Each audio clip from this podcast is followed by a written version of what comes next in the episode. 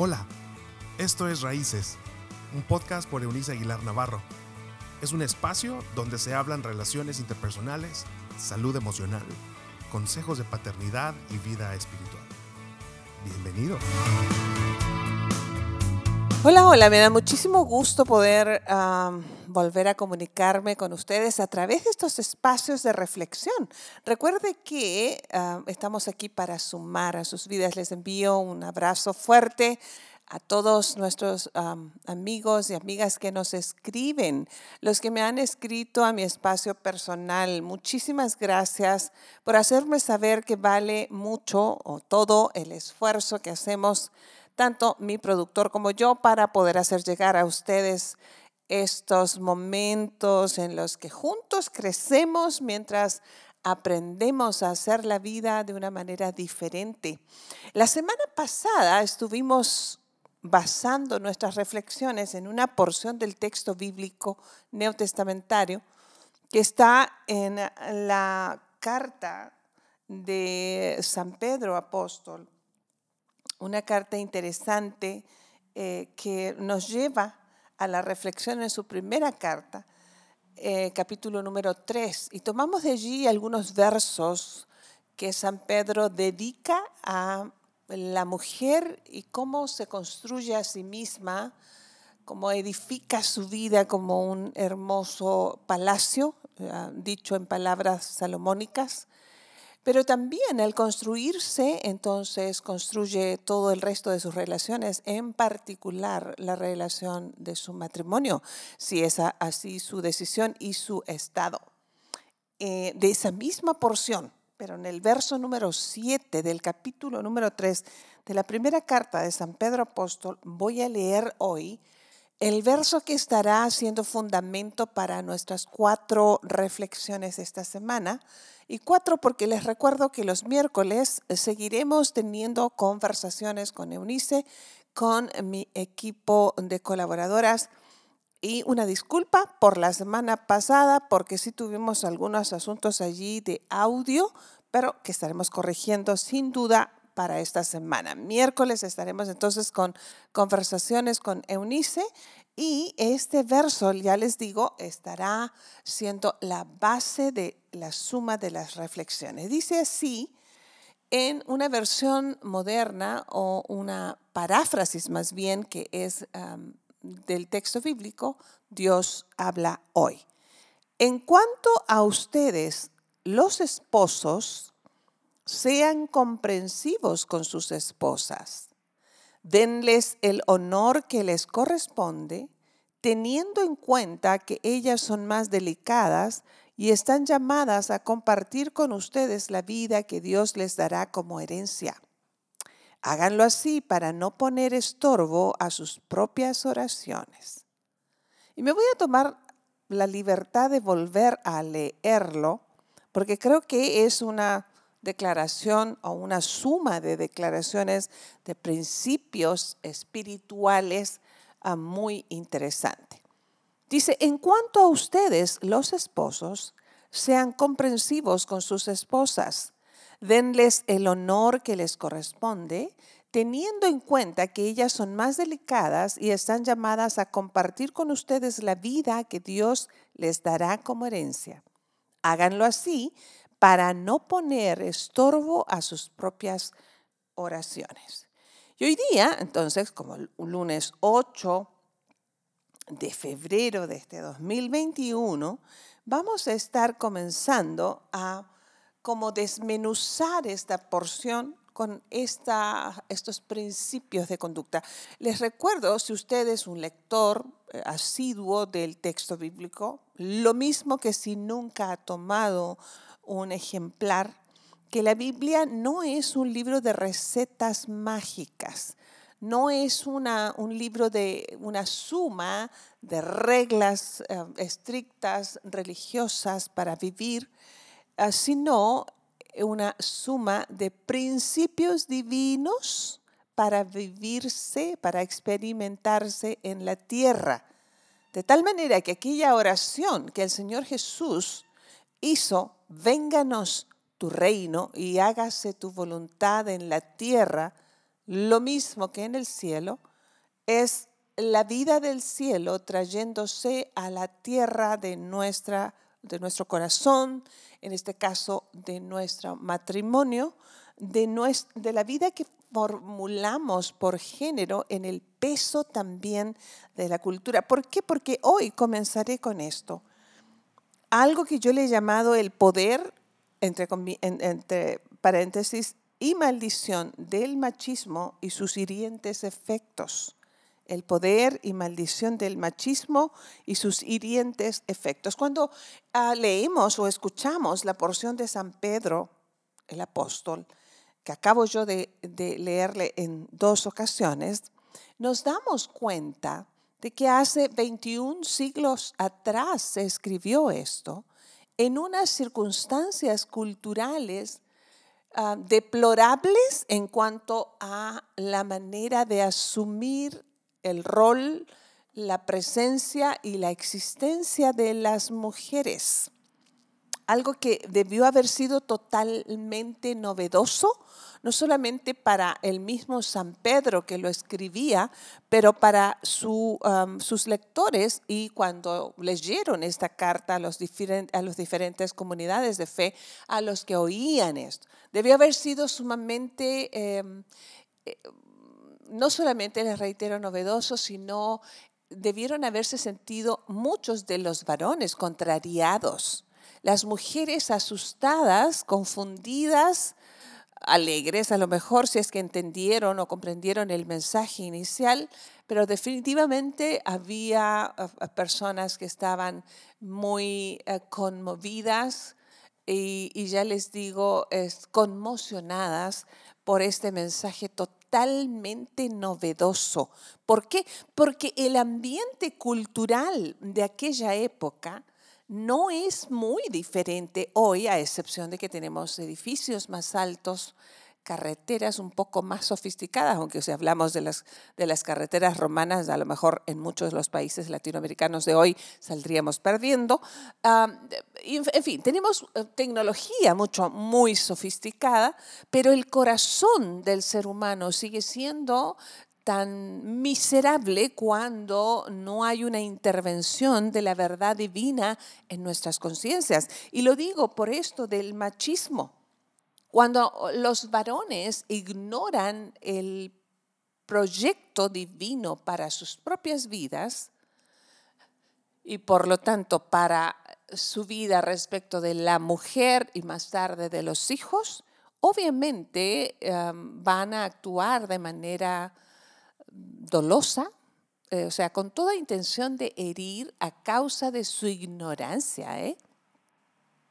Y quiero darles ese margen de duda, es decir, el beneficio de la duda, que actúan como machos y no como caballeros en función del peso de la cultura, ignorando la voluntad del Cristo la verdad de Dios respecto a la propia persona del hombre, así como su respeto pues mostrado a sí mismo y con ello a la mujer.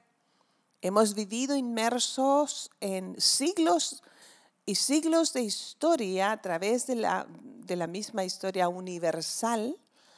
No importa la raza, pueblo o nación, los credos han sido siempre, han tenido siempre, y me, atrevo a, marcar esta, este término absoluto de siempre, una tendencia hacia el machismo, es decir, a darle relevancia al abuso, al uso y abuso de la autoridad que malentendida, debo, ah, debo señalar y remarcar, que un hombre debe mostrar frente a la sociedad, frente a las mujeres y frente a la familia. Hemos sido formados por un mundo ignorante eh, de que a Dios no le parece, nunca le va a parecer bien que un hombre no sea un caballero, no se comporte como un caballero. Yo soy de las que estoy convencida de que Dios nos da varones para formar hombres. Los hombres no nacen, los hombres eh, se hacen. Es decir, y los hombres me refiero a aquellos que mirándose a sí mismos reconocen su valía, se respetan a sí mismos y en ese respeto y reconocimiento de su propio valor lo imprimen en los que les rodean.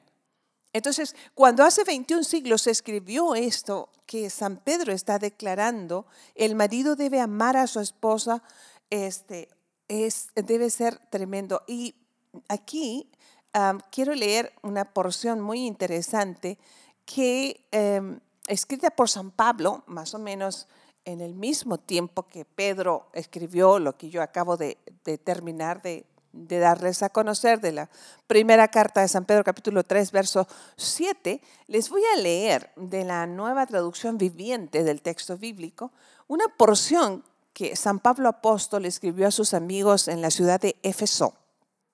Dice, de la misma manera, el marido debe amar a su esposa como ama su propio cuerpo. Pues un hombre que ama a su esposa en realidad demuestra que se ama a sí mismo.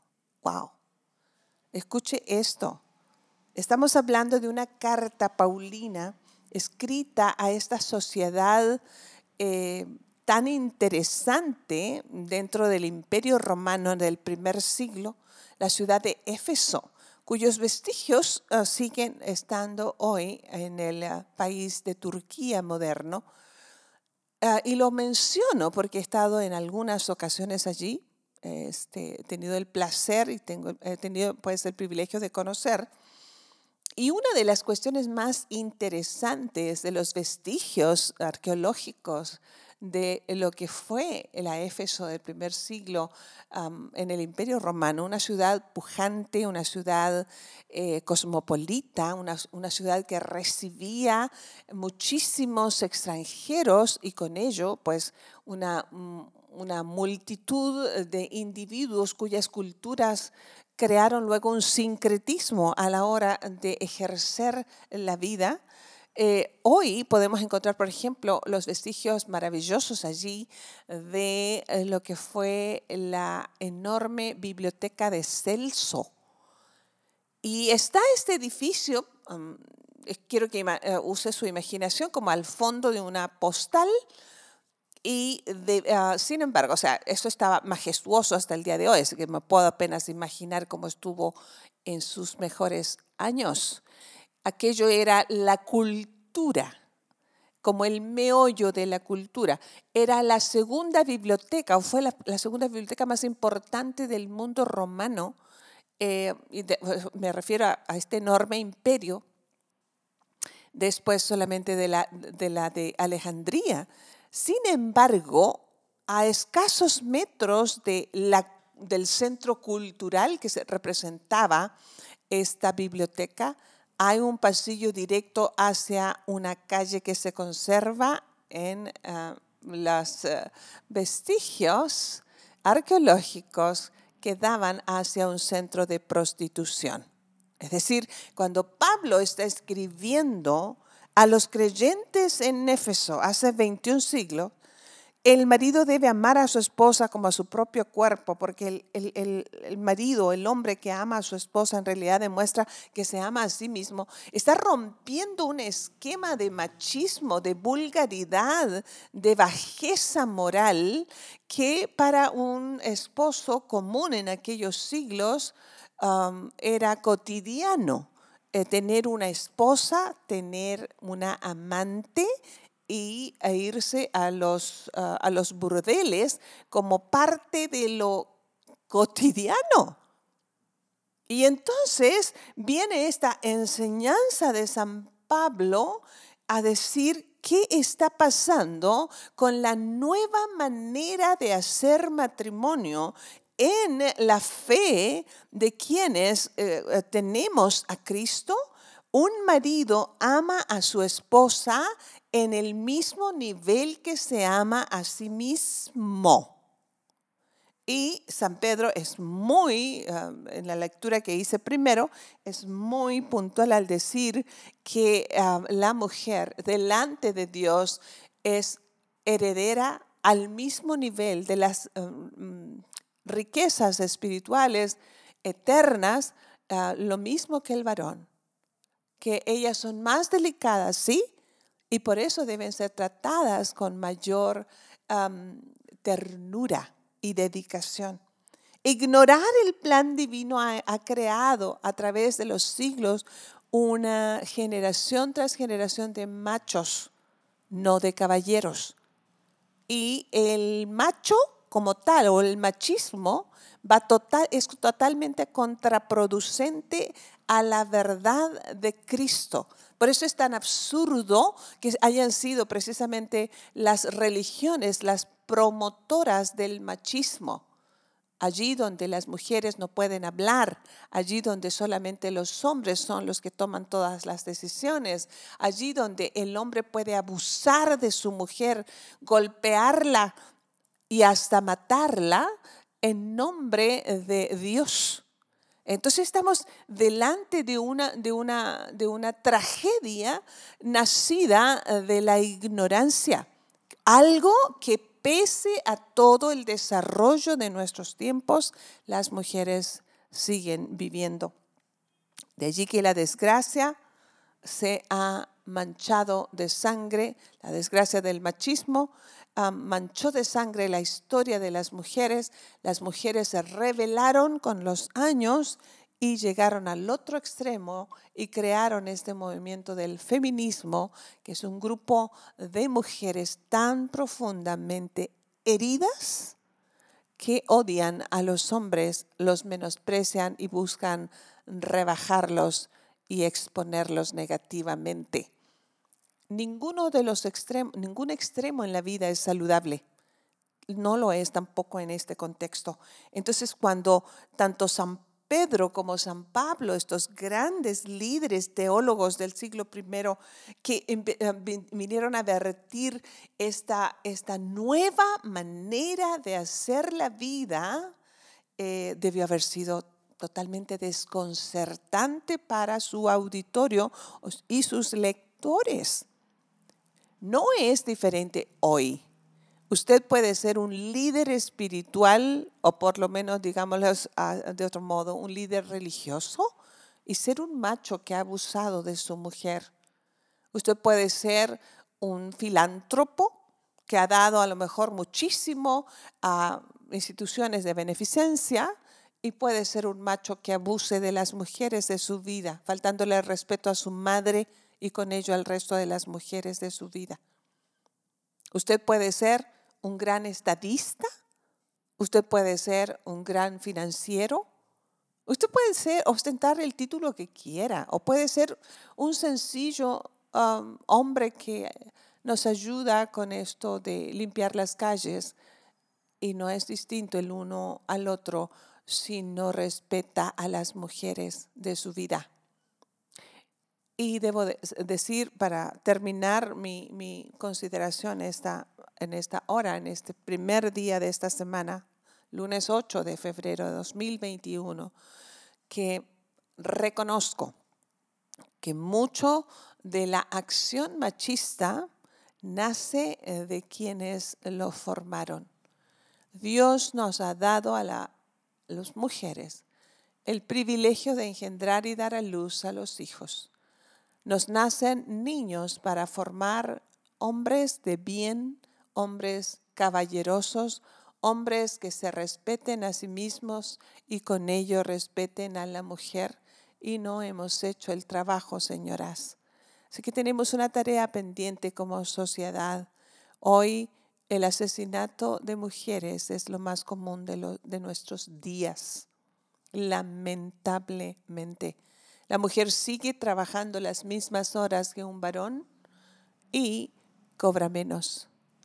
La mujer ha perdido mucho de su ah, delicadeza y su manera de mostrarse uh, fémina a causa de haber sido abusada constantemente. Escuche, más del 70% de los delitos en la sociedad son cometidas por hombres machos. Algo no ha estado funcionando, ¿cierto? Entonces, quiero, les, reitero, darles el beneficio de la duda. Creo sinceramente que esto se debe a la ignorancia profunda de Cristo, la verdad. De ahí que Él decía, cuando ustedes conozcan la verdad, o sea, su palabra, ustedes serán realmente libres. Hoy somos encomiados por esta reflexión a detenernos justo allí, hombres, y evaluar su actitud con las mujeres de su vida. Y me refiero a su madre, sus hermanas, la esposa, sus hijas, sus nueras, sus nietas, que puedan ver, verse a sí mismos frente a ese espejo. Cómo es que las han tratado, cómo es que han reaccionado frente a ellas. Y no estamos hablando de que las mujeres son 100% las buenas y 100% los hombres los malos. Estoy diciendo de esta maldición que ha salpicado tan terriblemente nuestra historia y ha hecho tanto daño mientras Dios está llamando a una nueva manera de asumir a la hora de construcción del matrimonio. Veremos tres cuestiones que San Pedro en su carta, primera de Pedro capítulo 3, verso 7, va a hacernos mención para que el hombre, ya superado su problema del machismo, ah, construya su matrimonio. Padre y Dios nuestro, hoy agradezco el hecho de que Cristo haya estado entre nosotros, que su verdad permee cada recóndito lugar de nuestra alma y de nuestra sociedad. Que como el agua penetre y refresque el dolor de millones y millones de mujeres, de niñas en abuso, de jovencitas como esclavas sexuales, de mujeres enojadas, de mamás abandonadas, en fin, que hoy podamos comprender que la vida del cielo está a disposición nuestra para darnos libertad y poder disfrutarnos el uno del otro en matrimonio y que podamos construirnos ah, mutuamente, bebiendo, comiendo de tu verdad y poniéndola en práctica. Qué bueno que te tenemos. Quédate con nosotros, por favor. En el nombre del Padre, del Hijo y del Espíritu Santo, que así sea. Nos escuchamos mañana, Dios mediante. Chao, chao. Gracias por habernos acompañado en este episodio de Raíces. Te invitamos a que te suscribas en la plataforma de tu preferencia y también que puedas compartir con aquellos que están en tu mundo de este contenido. Puedes seguir conectado a través de la página web www.euniceaguilar.com. También en Facebook, búscanos como Raíces Familias Estables y en Instagram como arroba Eunice Aguilar N. Nos escuchamos en la próxima.